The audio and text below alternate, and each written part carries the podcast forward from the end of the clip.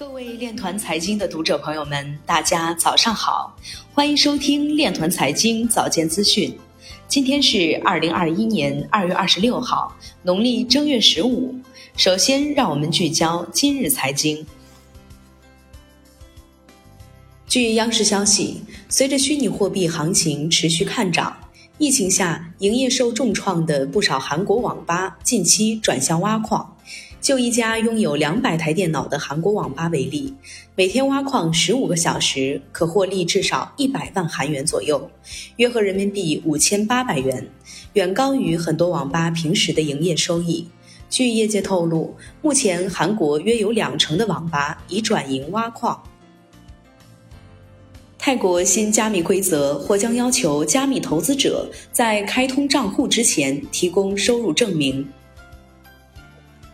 科技部深圳市人民政府印发《中国特色社会主义先行示范区科技创新行动方案》，方案提出支持深圳强化关键核心技术攻关，集中突破区块链等技术。苏州区块链加公证法治应用成果获“二零二零数字江苏建设优秀实践成果奖”。以太坊网第一季度交易额预计将达到一点六万亿美元。中币市场研究报告指出，若多头失守，比特币将跌至三万七千美元。数字足球 NFT 收藏平台完成五千万美元融资。Galaxy Digital 与加拿大投资公司 CI Financial 合作推出比特币 ETF 基金后，资产管理达到十二亿美元。印度央行行长表示，不久将出台广义的数字货币规范。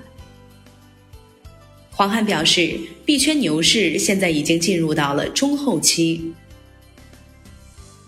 微软公司联合创始人比尔·盖茨近日在接受采访时表示，比特币过度消耗能源，比特币消耗的电力比人类已知的任何其他方法都多。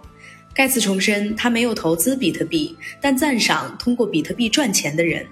盖茨基金会目前正在开发自己的数字货币，这种货币的交易费用超级低。以上就是今天链团财经早间资讯的全部内容，欢迎转发分享。